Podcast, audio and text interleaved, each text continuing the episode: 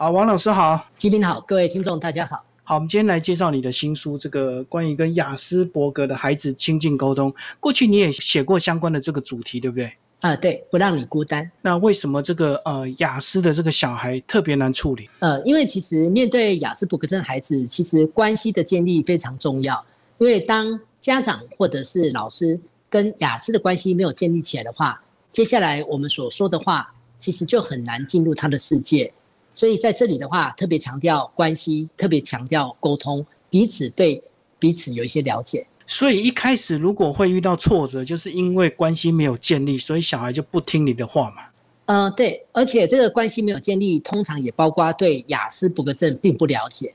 像有的时候，比如说大人可能要求孩子得认错，或者是我们可能常常都在用大声的命令的方式，可是我们忘记一件事情：这些孩子他们其实听觉很敏感，所以当你音量一大，他觉得很刺耳，这时候他的不舒服。再加上，因为他们对许多的人事物很容易采取绝对二元的二分。当你一凶，我就认为你在骂我；当你一凶，我就认为你不友善，你黑了；当你一黑了，你就真的很难白回来。所以这个时候，你在给他任何的指令、讲任何的道理，他其实门都会关起来。那这也是在跟雅思相处上，如果我们没有一个最基本的了解的话。那关系没有建立，甚至于有时候我们会不断的去踩地雷。那孩子的地雷一上来，事实上对老师、对爸妈其实都是非常头痛的一件事情。你刚刚有讲到听觉的这个敏感，其实在书里有提到，其实它包括连触觉它都很敏感。如果没有一定的关系，不能乱碰它，就对。嗯，对。其实对有些孩子来说，当你太靠近我，呃，像有的小朋友他们在做操，呃，或者是在上体育课，可能有一些碰触。而且这个碰触，我并不是故意要去碰你。可是当你碰到我的时候，我的触觉敏感，我的触觉不舒服，再加上他们在人跟人之间，你距离离我很近的时候，其实你也让我感觉不舒服。所以在这个双重的不舒服的情况下，他们的情绪又上来了。那但对其他人会觉得你莫名其妙，我又不是故意的，然后甚至有跟你道歉。好，那当对方不断的在解释，不断在道歉，可是对雅思来讲，他们是这样。当我有情绪，你又不断的在说话的时候，他们其实很容易就乱掉，因为他们在接受情绪线索、社会线索，其实这个能力并不是那么好，他们常常会宕机。就是他们好像就是没有灰色地带啊，只要他一认定你大声，或者是他认定你关跟他关系不友好，你说再多，他就完全把你阻隔，讯息完全不会进入心里。他们其实是黑白啊，不是对就是错，也就对。他们来讲，许多的一些灰色地带或者是潜规则，事实上对他们来讲，这是比较困难的地方。所以这也是他们在跟人相处上，其实呃，也让对方觉得你真的是格格不入。那其实对孩子来讲，他也觉得我自己也不想跟你们在一起。呃，这种情形也会出现。好，那书里其实还是有教一些比较具体的这个技巧，包括怎么样引导他们适当的表达出来。呃，对，其实跟雅思孩子在对话。因为他们不喜欢被命令，所以我们在讲话可能就要很谨慎，把你这个字眼呃把它拿掉，多试着用我们。当我们好，比如说我如果今天希望这个孩子把他的桌面收拾干净，那我如果按照大多数的老师的讲法，你把桌子收干净，怎么弄得那么脏？啊，事实上，当我们这么讲，呃，我们在命令，我们在批评，事实上他的情绪这时候就容易上来。这时候我把它做个调整，好，比如说二中，我们一起把桌面恢复原状，我们一起把桌面整理干净。那这时候我会用我们，他听起来就比较会认为我跟他是属于同温层的。那这时候的命令的味道就会比较下来一点。那也不要讲我们把它收好，哦，因为当你告诉我把东西收好，是让。听在他们耳朵里面，就会认为你是在告诉我，我刚才没有把它弄好，所以这种对话其实是尽可能回避，所以就不能够常常用你、你、你这样子有点感觉就命令句就对，因为这个你的部分等于是我在命令，对，那他们是很反弹的，他们只要被要求被命令，他们的情绪其实很容易就上来，除非你跟他关系真的是建立了，当你跟他关系建立，你要怎么你你你。你要怎么去讲他？你要怎么大声？他们多少都还可以接受。可是在这当中，关系建立当然有一个很重要的地方，就是投其所好，嗯，也就是从他的兴趣先着手。那但有一个观察，好，有一个自我的一个判断，就是关系有没有建立好？最简单，你看你跟雅思在一起的时候，他的情绪是不是都是稳定？如果你发现你跟雅思在一起，他的情绪都保持稳定，那基本上这个关系大概都已经建立起来。可是如果说你的出现，他的出现，他就会有情绪上来的话，那这时候还是在告诉我们一件事情：这个关系其实还是不是很好，所以这当中可能得继续维持，继续修复。刚刚讲到关系建立是最重要的这个开始，那通常老师接触这个雅思的小孩相对的时间也比较短，那关系比较不容易建立。那在书里有提到，如果说在课堂上遇到这种状况的话，诶，老师建议反而是有时候适当的忽略他。不要因为他而干扰全部的这个课程进行。这里的话，主要有一个关键，就是我们如果想要让他改变，好，或者是我们想要去踩地雷，假如要踩地雷的话，会建议是一对一、一对少可以踩。好，比如说你是爸爸妈妈，你是医生、心理师、治疗师，你是辅导老师、资源班老师、特教老师、社工，一对一、一对少，你踩他有情绪，你多少还可以来处理。可是对班上的老师，你是一对多的情况下，我会建议你就了解他，先顺着他先绕过去。好，比如这个孩子他就是想要做第四排第三个位置，因为他觉得这是他的幸运号码。那他既然想做，你就让他做，你就不要为了这件事情，好，也有你的坚持。好，谁说你做四三就四三，我就偏偏要让你做三三，做二三。可是这时候他情绪上来。他情绪上来的时候，其实老师的课真的很难再上下来，所以在这当中的话，老师是可以先回避一下，先以熟悉他的特质，先做一个调整。但也许老师会有个疑问：哇，难道这些孩子都不能大声吗？都不能命令吗？都不能指责吗？难道都要顺着他吗？倒也不是说他们不需要改变，只是他们改变需要时间，而且有一个重点是，我要叫他改变之前，我有没有把握？我跟他的关系已经维持好，也就是挖马路好挖，挖了你就要有办法把它填平，让这条路继续前进。否则我们只是挖马路的话，挖到后来大家都不用过去了。好，那如果以刚刚这个状况的话，那老师需要急于在下课后马上就把他约来一对一这样子沟通拆地雷吗？还是要看情绪？这里的话有一件事情，当今天你要一对一把他找过来，首先哈，雅思有他的节奏。呃，他也不是你要叫他来他就来，除非你找他是跟他分享他感兴趣的，比如说这个孩子很喜欢昆虫，你跟他聊昆虫，那这时候或许他就会听。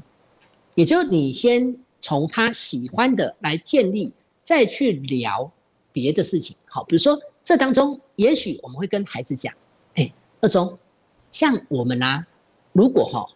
换个位置，比如说从四三换到三三，换到二三。那这时候你会发现哦，我们就会有好不同的位置，然后再看前面就有不同的感受，也就其实这时候我们会给他一些选择、一些建议，然后让他觉得哎，好像坐前面一点，好，比如哎，现在哦，你如果坐一三，你会发现哦，在看老师在讲解昆虫的时候，你就看得比较清楚。那这时候的话，他可能就会考虑，哎，那我或许做到一三看看。那这当中的话，就是那个讲话的技巧。所以我常讲哈，如果懂得跟雅思补格症孩子讲话，说真的，在各行各业真的都会发达，因为你知道怎么去针对不同的人去做一些说话的调整。就是难度最高，你已经达标之后，你对一般人的沟通就会方便多、容易多，对不对？对，因为其实，在这么多特殊孩子跟雅思的相处，那个难度是真的高，因为他们的异质性好大。你可能碰到三个雅思，这三个孩子。他可能完全都不同，有的孩子是不跟你说话，有的孩子是一直跟你聊，他也不管你听不听，他就一直一直跟你在讲昆虫，好，让你听得到话，就觉得身上好像有虫这样，哈。可是呢，有的他会看人，他觉得你今天关系有，就跟你多讲，但是你没有的话，他其实就是谢谢收看这样。哎，在书里有讲到说，如果说他们遇到他们习惯喝的奶粉没有的话。也是可以透过引导的方式，而不而不是直接告诉他，我就换另外一种给你这样。呃，对他们来讲，比如喝牛奶，好，其实这主要是他们的固着性，比如说他就是要喝某种品牌的，那因为不是你要就要嘛，所以在这种情况下，我们当然就可以平时就可以让他知道，比如说我们有 A 有 B 有 C 有 D，所以这时候的话，如果我们都喝过 A B C D，那但你就会发现，你就可以懂得，我们就可以懂得各种的口味。那这时候的话，等于是在平时，就平时在跟孩子对话的时候，我们可以多一点选择，让孩子有机会不会只局限在就是一定要喝 A 牛奶这件事情，而是平时让他知道还有 B、C、D，让他变得比较有弹性一点。好，我们刚刚讲到二分法。那二分法，如果说雅思的孩子他看到一些错的事情，他可能就会很自然的去跟老师或去跟家长反映。呃，那以家长或老师他们要怎么去面对？因为社会上本来就有很多灰色地带，那确实很多事情是不好处理的。呃，在这当中，首先孩子如果反映出来，先接纳，先接，呃，不要去批判他，不要去批判他说你不对或是什么。好，这时候先让他知道，哎。他讲出来，我们接住了。那但接下来的话，我们就再来看，像前面提到的关系够不够。事实上，哈，如果关系够，你讲什么话他都接受。对，哎，如果你先告诉他广播之神李基明，他接受，哎，他从此就接受这样子的一个认知。对，很难再改变喽。然后接下来你告诉他，呃，我们讲话要轻声细语，那他就接受，他就轻声细语。所以为什么说在这本书里面特别谈沟通、谈关系？因为跟雅思的这个关系优先建立之后，后面真的很多事情你会发现，孩子有时候真的是服服帖帖，变成说我们就像有一块新的硬碟，然后开始灌输新的 APP、新的城市这样。所以这样讲简单就是应该要先了解他们，然后要有一定的耐性，这样子嘛，而不是用过去我们习惯的权威或命令。呃，权威跟命令绝对不能在这些孩子身上，好，至少前面绝对不行。就如同当今天老师提到，哎，我没收，好，当你说没收的时候，我就怕了，因为这个没收其实是一个好大好大的地雷，因为你没有经过他的允许，你就去碰他的东西，那就如同有的老师认为你要认错，没错，事实上可能是这个孩子的错。但是呢，你当场要求他认错，哇，这个地雷又好大，因为这个大到让你有时候真的是今年真的是犯太岁了，你的课真的都不用上。所以了解其实是非常重要一件事。好，就像今天你不了解他，你跟他讲话可能拍拍他，他可能就会问你，好，质疑你，你为什么要打我？可是你讲我没打你啊，哦，你是说这样拍，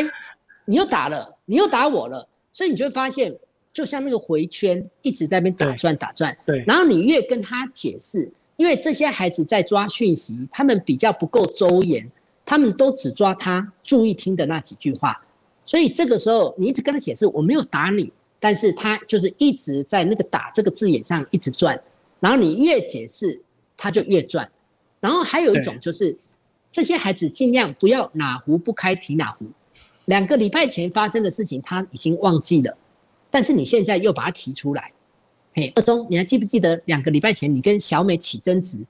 然后你打了小美这件事情？好，你一讲之后啊，完蛋了，他又开始绕回过去的这个不好的经验，然后就像回圈又开始打转。嗯，所以这个部分的话，也是对老师来讲，对爸妈来讲，为什么说对雅思得要有最基本的一些了解？好，那如果说以刚刚的例子，他爆发了，他开始绕回圈了。嗯，那这时候该怎么处理？最好的方式就是我们先不要讲话，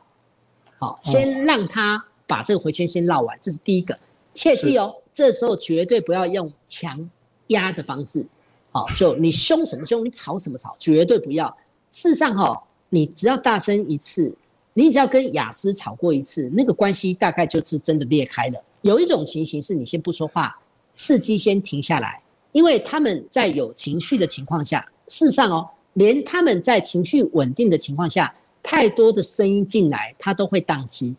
更何况是他情绪上来时候。好，那有一种情形是，他情绪上来，好，他可能一直讲一直讲，慢慢稍微缓下的时候，这时候可以再用转移的方式，也就是你这时候可以再跟他讲，哎，那二中，你还记不记得那个瓢虫？哎，我们喜欢的那个瓢虫，好，那但这要小心哦。有的时候我们用转移，有的孩子会被你转掉，但是有的孩子会很气。好，我我在讲你小美的事情，你干嘛跟我五四三，跟我讲什么瓢虫不瓢虫？对，所以其实这里的话是我们自己要很注仔细的去注意，眼前这个孩子他是不是那么顺利可以被转？好，如果他可以顺利被转，那但这时候你就可以用转移的方式。啊，如果说这时候他需要讲完，那你就让他讲完，听就好了。就是转移可能有效，也可能会触发他更严重，因为他觉得你不尊重他。啊，有，尤其是有些青少年，他可能会觉得我在跟你谈的是小美的事情，就你跟我扯什么瓢虫，那他就会觉得你不尊重他。所以这个是回到我们对孩子了解的程度到哪里。好，那我们刚举的大部分都是课堂上的情形，那如果我们回到家里呀，这个因为家长他可能没有办法像老师放学就稍微喘一口气。那如果以家里的状况，他不吃饭、不睡觉，或者是不洗澡，这怎么办？或者是躲在房间里不开门？我们这时候得要去了解他今天不吃饭、不洗澡、不睡觉，在房间里他到底是在做什么？就是他背后的那个原因。好，因为如果今天我们没了解那个原因，我们就贸然的要把他带出来。好，比如说有的孩子他不洗澡，可能今天他觉得那个沐浴乳不是他喜欢的，他可能觉得那个味道不是他喜欢的。好那这时候的话，当然如果可以引导他表达出来，那但我们就换个沐浴乳嘛，好。那有些孩子他不出门，也许是他觉得天气太热，他是觉得紫外线太强，所以这时候的话，他可能就宁可待在家里。所以试着去了解他不洗、不吃、不睡、不出门，他背后到底要告诉我什么？其实我们在跟孩子相处，可以用一种练习，就是可以问问自己。孩子不吃饭，他是要告诉我什么？孩子不洗澡，他是要告诉我什么？好，还是对孩子来讲，他呢洗澡，但是他想要用的是擦澡，或者是他想要明天早上起来再洗澡，或者是他不想要在现在他正在看手机的时候，你叫他去洗澡。那这个部分的话，我们得要去做一个厘清，因为每个孩子不一样。就是这些动作的背后，就一定有一些讯息，就对了。啊，对。因为我们大人通常都不太想去了解，我们大人大部分都是我叫你洗就洗，哦，而且我可能告诉你赶快洗衣服给我，我要去洗衣服，或者是我晚餐煮了，你就要吃啊，啊，晚餐煮了就要吃，可是对他来讲，这不是他的时辰啊，就你想吃你吃，因为对他来讲，他可能想八点再吃，九点再吃，好，可是你可能觉得那九点吃太晚了，对消化不好啊，好，你接下来就要睡觉，可是他可能告诉你，那我就晚一点再睡觉。所以其实在这里的话，因为每个孩子事实上哈，对有些雅思他的想法其实是蛮硬的啦，蛮卡在那边的。所以在这当中，为什么说我们跟他有关系之后，我们就可以来让他接受我们的想法？比如说，我们可能会让他知道，二中像啊，我们如果十点钟睡觉，你会发现哦，我们早上起来精神很好，我们就整个人哈看起来非常有劲朝气，皮肤肤质很好。啊，请记得哦，跟他讲话不要用否定句，好，你就不要说，哎，如果熬夜哈，我们就会长青春痘、长痘子，不要。你也不要说，哎，我们十点睡觉，早一点睡觉，我们早上起来就不会有痘子。他不喜欢听到这个负面的，我们宁可用正面，因为请记得，他很容易扭曲，很容易解释错误。我们讲好话，他都可能解释错误了。更何况，我们如果讲了一些负面的字眼，那他要解释错误，这时候就更容易了。哦，这个好像一般人也会对所谓的负面讯息会比较放大嘛？啊，对，那雅思是更放大。呃，雅思一放大，再加上回圈哈，那你就可以知道那个强度有多大。哎，这个是在跟他们相处上，因为他们看待事情比较没有办法全面，他们比较没有办法去顾虑到现实中人事物的一个比较。全面的部分，他们还是很自我中心、主观的在做解释。好，我们刚刚讲了好几次所谓的这个关系，那关系是指把它当做朋友关系吗？哦，关系主要是在于是因为我了解你，然后我跟你之间的情感交流，我们的交集很多时候都是建立在比较愉悦的、快乐的、开朗的、喜悦的这种经验，然后我对你了解，你也熟悉我。所以在这种情况下，对孩子来讲，他会发现跟你相处他是安全的，他是安心的。好，那这时候他情绪稳定，相对他在看待什么事情，相对就会比较稳定。所以在这里的话，我们就可以试着这么了解，哎，人跟人之间，好，比如雅思，他如果约好时间，他就是那个时间。可是你如果晚到，对他来讲，他就觉得我明明跟你约好时间，你为什么要晚到？那你可能觉得啊，只晚到三分钟又不会怎样。可是他就觉得不对，我们约好那个时间就是那个时间。所以其实，在对他们来说，如果你了解我，你就会让我处在一个安全安心的状态。所以在这当中，他就比较愿意跟你在一起。那跟你在一起，他觉得哎，可以对他带来比较稳定的、安全的、愉悦的。那当然，这时候你在讲什么话，他其实就很容易接受了。所以就是泛指良好的关系就对，不是特定关系啊。对对，就是只是因为是孩子，所以孩子的话，他们对于他们喜欢的事物，这时候哈，比如说孩子喜欢黑洞。就你跟他聊黑轮，聊 OLED，那他不要啊。好，你跟他聊黑糖糕，他不要，他想要跟你聊的就是黑洞。好，那只是说你觉得啊，黑洞好难啊，我不懂，没关系，你不懂，你不懂可以听嘛。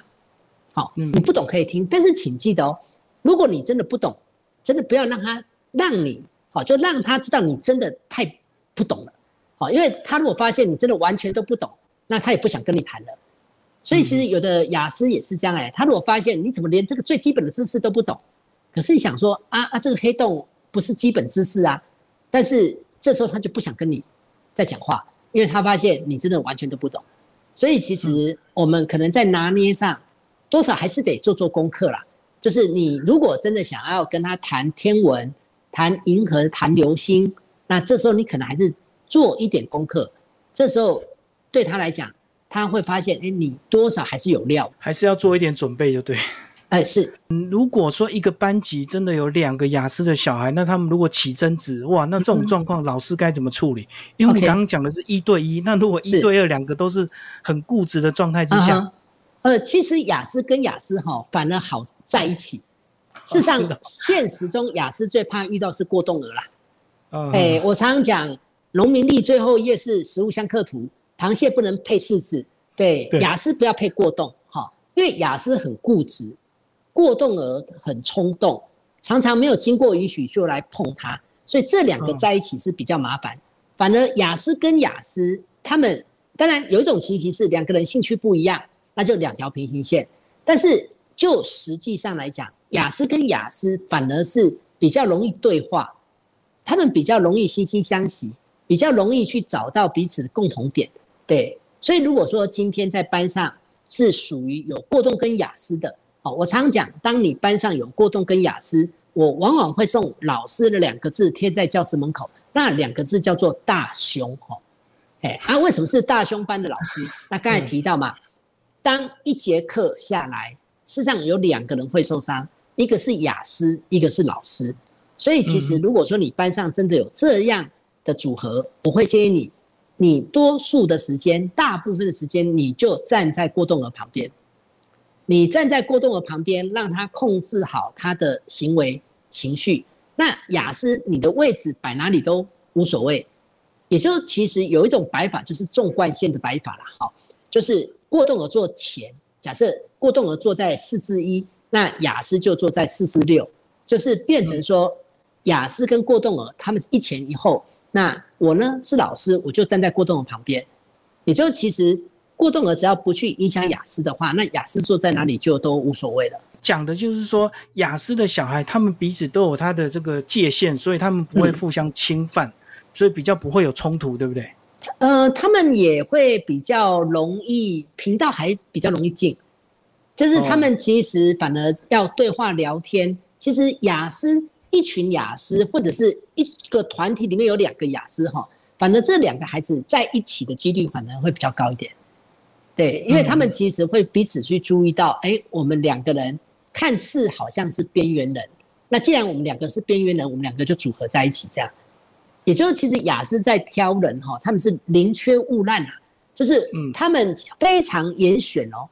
他宁可一个人，他也不要乱找人。好啊，只是对过动儿来讲就比较不挑，因为过动儿再挑就没有朋友了，所以过动儿通常就是有朋友就可以了。老师，最后我们来聊一下这个书封的设计。我有发现到这个雅斯伯格症这五个字居然是五个颜色，一定有代表意义，对不对？呃，这部分当然会看每边的用意，但是我们或许也可以自己来诠释。好，就像今天我们面对雅思，或者是面对好，比如说现在书风来讲，其实你会发现每一个人都有不同的解释、不同的解读，所以在这当中，我们也可以让孩子慢慢了解。事实上，有些事情你会发现，你可能有这样的解释，他可能有他那样的解释，所以这部分的话，呃，不同的诠释。我想，就像比如说，今天这五个字是不一样的，多少也让我们看到这群孩子的异质性。那同样的，这五个字的不一样，也让我们可以试着在看似比较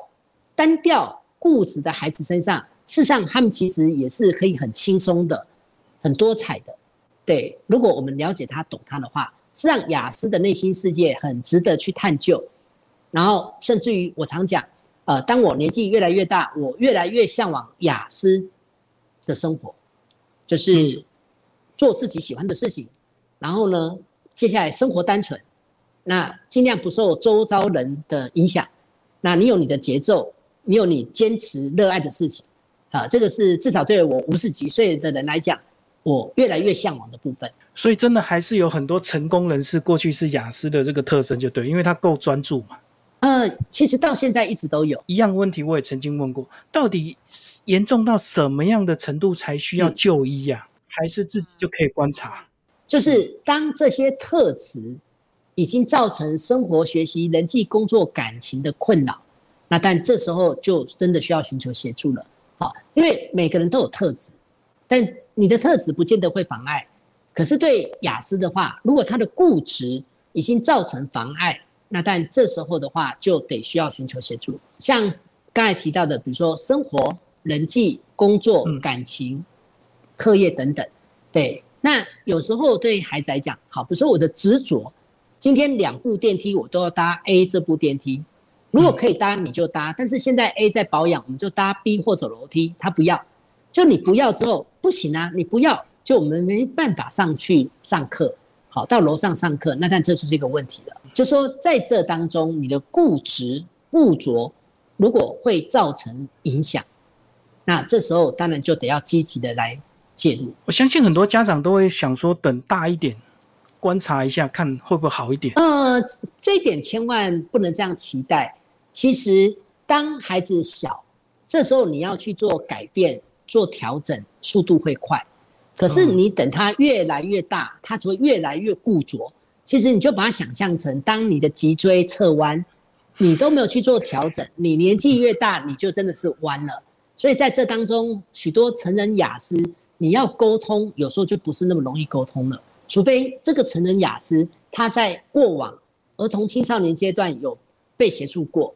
否则你会发现到了成年人，他会越来越固执。好，今天非常谢谢王一中老师为我们介绍新书。